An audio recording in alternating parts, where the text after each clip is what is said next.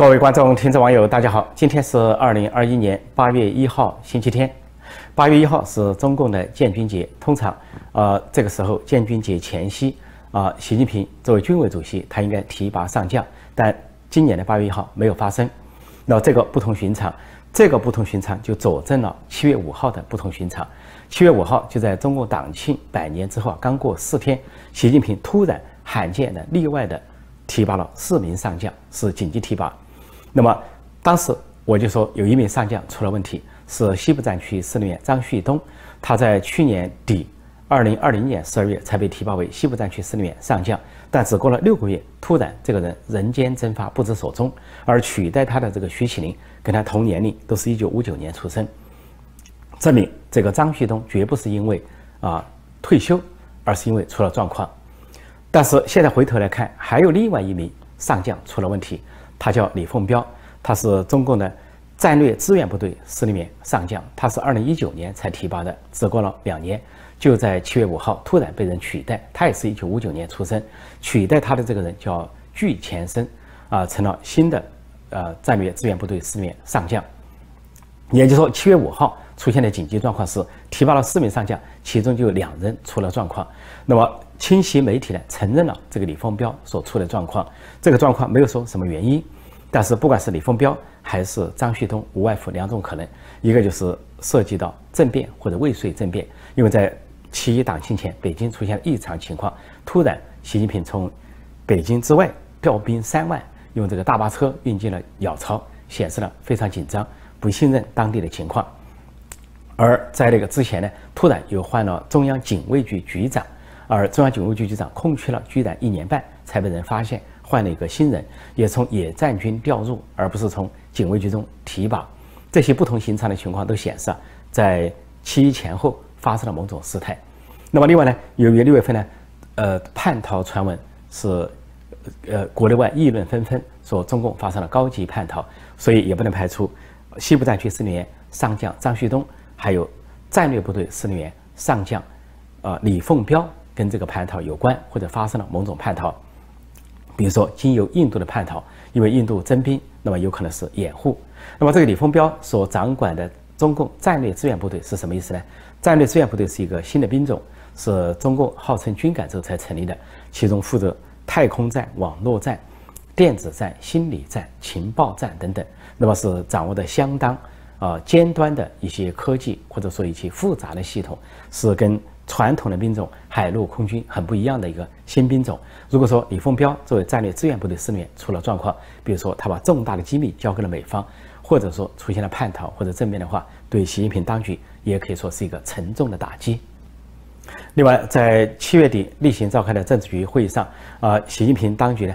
谈的是什么经济，或者是呃“十三五”规划、“十四五”规划等等，居然对。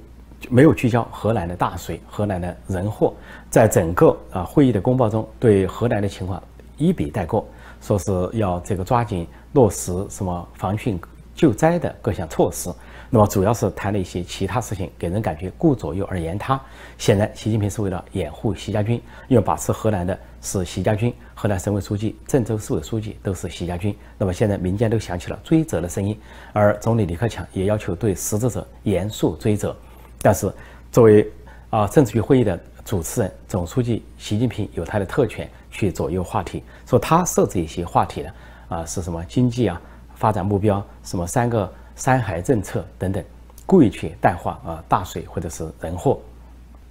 而在河南方面啊，不仅不查处这些习家军，却在另一个系统去查处一些芝麻官，比如说说河南发生了新的疫情，把郑州市的这个卫健委的。呃，党组书记、主任免职，又把郑州市第六人民医院的党委书记免职，两个芝麻官实际上背为什么背锅呢？为这个疫情背锅。但是河南和郑州的问题是大问题，是水灾，疫情是次要的，这也是转移目标，不谈洪水，谈疫情，然后把这个负责疫情的芝麻官减职两个，啊，表示好像这个政府在负责，但是把造成洪水巨大人祸，导致了现在不知多少人死亡的。啊，这个洪水灾难，呃，偷偷泄洪，还有保持交通干道畅通的习家军人物，却丝毫没有受到追责。包括郑州市委书记徐立毅、河南省委书记楼阳生。就在这样的背景下，北戴河会议终于登场了，就是七月底八月初。那么有清晰的媒体，有些香港的一些媒体，终于承认有北戴河会议。本来在七月份他们不承认，甚至暗示呢，习近平要放这个鸽子，要制造空城计，说习近平不去北戴河，然后让政治老人或者人开不成，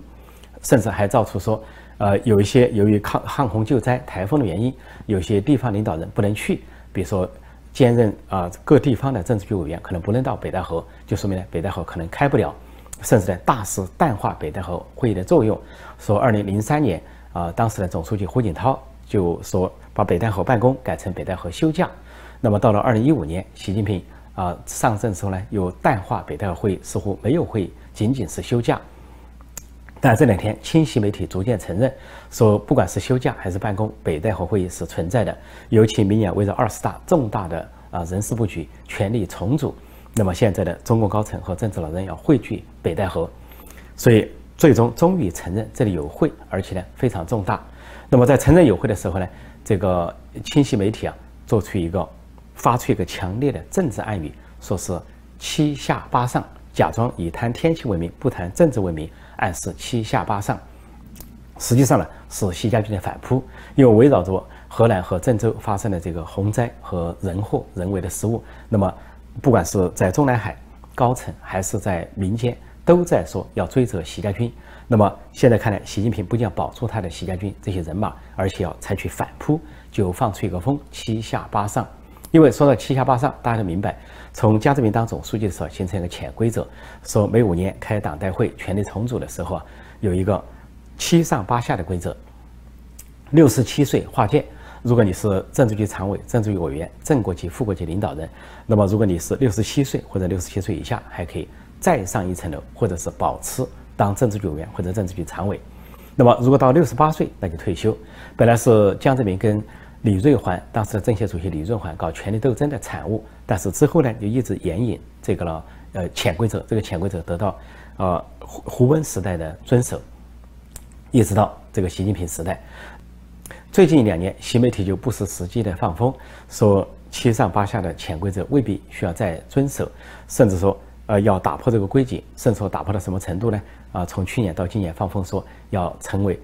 七下八上，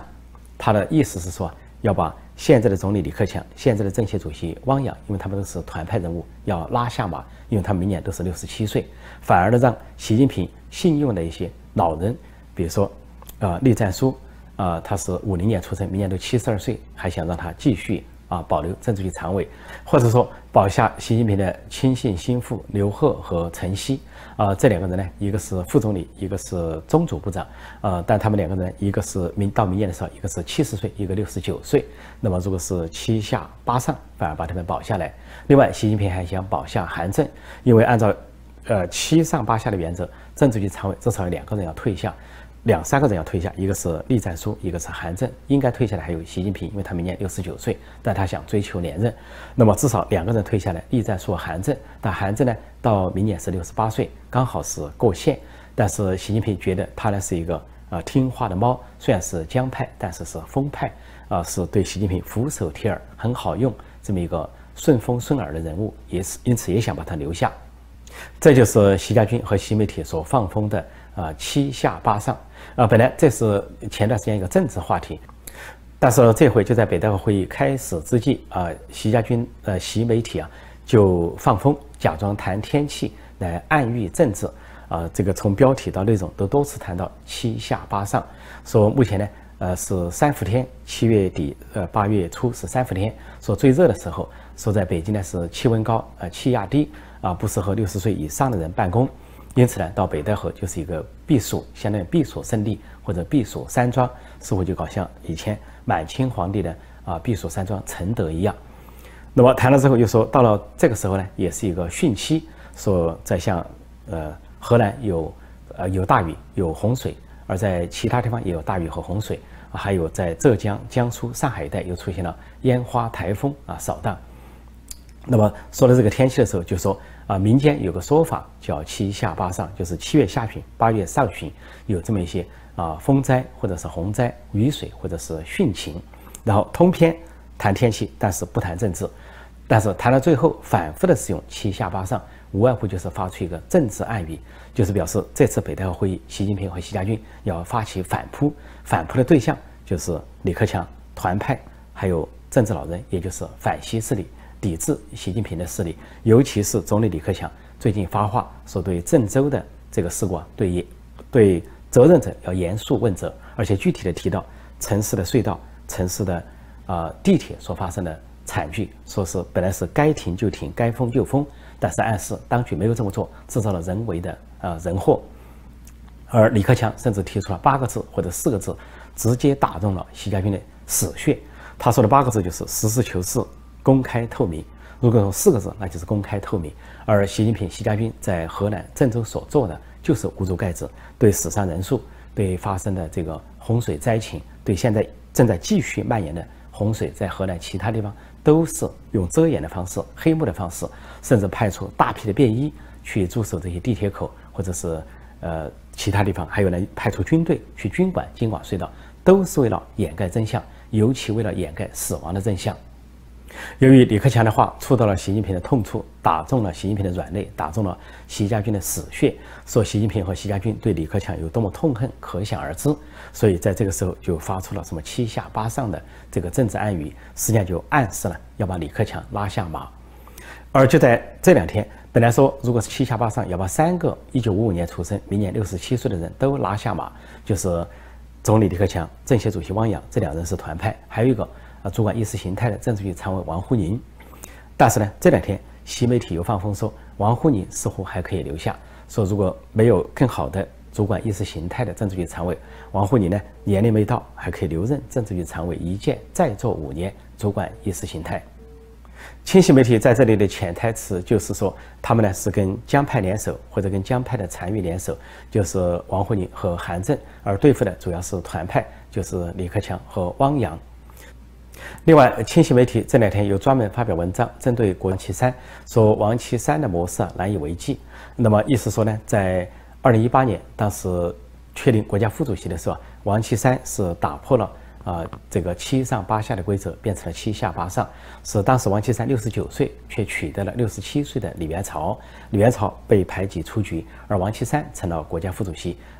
而李元朝跟李克强、汪洋一样，都是团派人物，共青团派啊，当过政治局政治局委员、组织部长、国家副主席。那么，习近平对他是恨之入骨，视为眼中钉、肉中刺，就利用十九大自己权势熏天，把李元朝排挤出局。那么现在啊，习家军就提到，说明年确定国家副主席的时候啊，就一方面暗示王岐山会卸任，另一方面暗示说这个副主席可能有两种可能，一个可能就是。用另外两个超龄的老人来取代，比如说副总理刘鹤来成为新的国家副主席。另外还有一个就是由这个韩正，就是江派的韩正啊，来出任国家副主席。对习近平来说，也是一个称心如意的事情。另外，在提到明年国家副主席的人选的时候，啊，这个清晰媒体啊，还提到另外一种可能，说如果出现了比较年轻的一代任国家副主席，啊，比如说六零后的人任国家副主席。又同时兼任政治局常委的话，那么就发出一个信号，说明年可能设置了接班人。因为以前当国家副主席有不同的情况，像胡锦涛当过国家副主席，当时是政治局常委，摆摆明呢他是王储要接班。后来习近平当过国家副主席，也同时是政治局常委，也摆明他是接班人。说如果说明年啊二十大出现了这个局面，那就说明那个人是接班人。六零后的无外乎就是像习家军的。啊，陈敏尔、啊李强和丁学祥，另外在团派人物中呢，有个叫胡春华。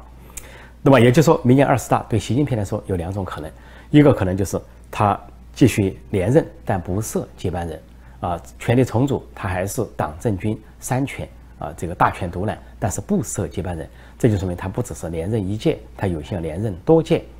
但是明年第二种可能就是说，习近平虽然连任，但是出现了接班人的情况，就有人。是政治局常委，但属于六零后，那么在其中担任了重要职务，比如说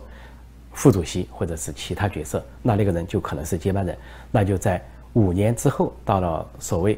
二十一大的时候，习近平退下来。但是根据习近平这种啊权力熏心啊恋战权力的这种自我膨胀、头脑发热这个情况来看，他也可能不会轻易退下来。也就是说，即便退，他可能只交出一个或者两个职务，呃，或自己呢保留一个或者两个职务。比如说，效法江泽民保留军委主席两年或者若干年，或者说效法邓小平保留军委主席一直到老，掌握实权，做垂帘听政。这都符合习近平的性格和目前他贪权恋权的心态。清晰媒体谈到王岐山，其实出现了一个矛盾，那就是在呃二零一七年，习近平达到这个权力顶峰，就十九大达到权力顶峰，主要的功臣就是王岐山。因为王岐山在习近平第一个任期内是中纪委书记，掌握刀把子，就帮助习近平搞选择性反腐。那么这个选择性的反腐就重创了江派，也排挤了团派，同时把红二代太子党呃大多数的赶出局啊，扫荡出局。那么在呃。十九大就是二零一七年十九大，习近平登上权力高峰，同时呢，这个也想给呃王岐山超龄的王岐山一个位置，以示安抚，因此就出现了二零一八年的情况。习近平和习家军加上江派的残余啊，操纵修宪，取消了国家主席和副主席的任期制，摆出一副长期执政的架势。按理说，如果说你取消了任期制，那么习近平是国家主席，王岐山是副主席。如果习近平留任，王岐山也应该留任，因为已经没有年龄限制。反过来，如果说王岐山离任，习近平也应该离任，应该说同进同出。但是现在习媒体习家军所暗示的，那就是习近平留任，而王岐山退休。原因是什么呢？是因为希望二人的关系发生了变化。这两人的蜜月关系啊，就是习近平的头一个任期，都是亲密战友，是像毛泽东跟林彪似的亲密战友。双剑合璧啊，啊，选择性反腐啊，重创打倒党内政敌，但是，呃，十九大开过啊，修宪过了，这两人的关系又出现了裂痕。这个裂痕的原因是出现了路线纷争，有路线斗争，发展了权力斗争，那就是跟大瘟疫啊、美中关系大滑坡、美中贸易战，所有这些国内外的情势相关。显然，呃，王岐山更为务实，更为理性，更为呃温温和和更为改革色彩。但习近平是要把极左路线走到底，所以这样的情况下呢，二王他的左右手二王，一个是王沪宁，一个是王岐山。王岐山偏右，王沪宁偏左。那么习近平的天平逐渐倒向啊极左的王沪宁，而疏远了国家副主席王岐山。后来就发展了直接的权力斗争。这个权力斗争在过去一年达到白热化，就是习近平跟王岐山近乎摊牌，把王岐习近平利用手中的组织大权和其他掌握的刀把子。把王岐山的亲信、左右手、旧部啊一一拉下，很典型的就是湖北省委书记蒋超良以大瘟疫为名，现在不知下落。再一个就是王岐山亦师亦友的太子党红二代人物任志强，仅仅因为写了一个文章说某些人是剥光了衣服都要当皇帝的小丑啊，直指习近平，就被重判十八年。而到了去年年底，在五中全会前，更是把王岐山二十多年追随他的亲信心腹大管家。啊，副手大秘董洪，啊，投入秦城大牢，这是对王岐山的直接威胁。就说如果王岐山再不停止参加反西活动、反西阵营的话，那么就要对王岐山直接下手，就跟毛泽东对林彪下手一样。因为他的大秘是董洪，那么董洪了解他所有的内情，包括他的公事、私事啊、家事、经济事等等。况且王岐山家族背景的海航集团已经被收归国有，收归习近平政权所有。所以，从董洪口中能够撬出大量不利于王岐山的证据，这就是啊，习近平对王岐山最后的恐吓，以至于王岐山在今年上半年的时候不得不出来表态，哪怕是一个博鳌论坛，他都出来表态啊，说呃，我只是一个临时的报幕员，我们真正的支持是国家元首啊，习近平，我只是临时的主持一下，临时安排的一个角色啊，说我只是引言一下，说我们尊重国家元首，这是我们国家的传统。就表示他在向习近平喊话，表示疏沉，但在某种程度上也有高级黑或者讽刺的意味。就习近平要把风头出尽，位置占尽，不让任何人露脸或者是分享荣光。那么就在这样的背景下，说现在清晰媒体造出啊，王岐山不会留任，但王岐山大概率不会留任。一方面是年龄原因，呃，再一个就是希望斗争，再加上王岐山帮习近平选择性反腐，也得罪了其他各派。所以对王岐山来说，啊，明年，呃，二十大开过之后，到了后年这个人大，呃，会议上卸任国家副主席是大概率事件。到时候，如果王岐山能够全身而退，保住自己的身家性命、个人安全，呃安度晚年，已经可以说是最好的结局啊。但是稍有不慎，被投入秦城大牢的可能性也存在。因为在中国党内，在中共高层，包括部分政治老人中，太多人恨他，太多人想报复他，而现在包括习近平本人在内，都把王岐山当成了敌人，呃，恩将仇报，把他似乎当成双方之间有深仇大恨。当然，回过头来说，这些清晰媒体的放风只能代表习近平和习家军，并不能代表其他派系。啊，因为其他派系啊，并没有自己的媒体，即便是有支持反西势力的媒体啊，也不便在。啊，二十大的权力重组或者权力布局上放风，因为这个放风的特权现在看来属于习近平和习家军。那么另一个派系就是静悄悄。由于这种静悄悄，其实也给人一种扑朔迷离的感觉。尽管呃，清晰媒体放风有一种三军未动，舆论先行的味道，给自己造势，但是另一方面也掩盖了党内的真实情况，党内高层的真实情况。这就是最近一段时间啊，这个清晰媒体。造势放风并没有落实的原因。一会儿造势说，啊，重庆市委书记，呃，陈敏尔要提前调入中央了，要提前主管意识形态工作了，但是没有落实。一会儿造势说，呃，习近平跟人大委员长栗战书已经合谋修改了人大组织法，可以单独的任命副总理和国务委员了，说就会在人大常委会的会议上实现。但是过去这半年也没有发生，就说明受到了反西势力的有力的抵制。那么，同样在北戴河会议之前。啊，习家军和清晰媒体不断的放风，呃，放出对他们有利的信息。但是真正进入北戴河会议之后，中共高层齐聚北戴河，政治老人也齐聚北戴河，双方的力量对比就不见得是习媒体所描述的那样，也不见得是党媒党报所渲染的那样。好像习近平一言九鼎，能够决定一切。我说过，他最多能够通过中组部长陈希决定一些省部级或者以下的官员。牵涉到政治局委员、政治局常委、正国级、副国级的领导人，他无权决定，这是中国党内的潜规则。否则，习近平、习家军本身的权力来源都有问题，都没有合法性。当然，这个合法性是打个引号的，指的是中共党内的合法性，就是党内的规矩，所谓呃家规家法。因此，拨开清晰媒体所制造的烟雾、制造的烟幕弹来看北戴河会议，双方的力量对比，谁占优势？还是一个未知数，是习近平还是李克强，是习家军还是团派，是习阵营还是反习阵营，哪方占优势，哪方会胜出，尚有待见分晓。所以今年度的北大会啊，就是在这样的气氛下、这样的情况下啊召开的。呃，一方面有河南大水、河南的人祸对习家军不利，对习近平不利；另一方面有习近平、习家军所放出的这个反扑的信号。啊，似乎他们掌握了权力要劲之后，要全面反扑，所以这次的北戴河肯定有一场恶斗，有路线斗争，也有权力斗争，尤其围绕明年二十大的人事布局、权力重组，将有一场激烈的恶斗。北戴河白天将是风高浪急，晚上是月黑风高。啊，中共过去有一个电影，有一首歌叫《洪湖水浪打浪》，这回恐怕是北戴河浪打浪。好，今天我就暂时讲到这里，请新来的朋友记得点击订阅本频道，并按下小铃铛，以收到及时的节目通知。另外，请继续收看我通常会在美东时间晚间所做的直播节目，在线互动、在线问答，请锁定陈破空纵论天下。谢谢大家收看收听，再见。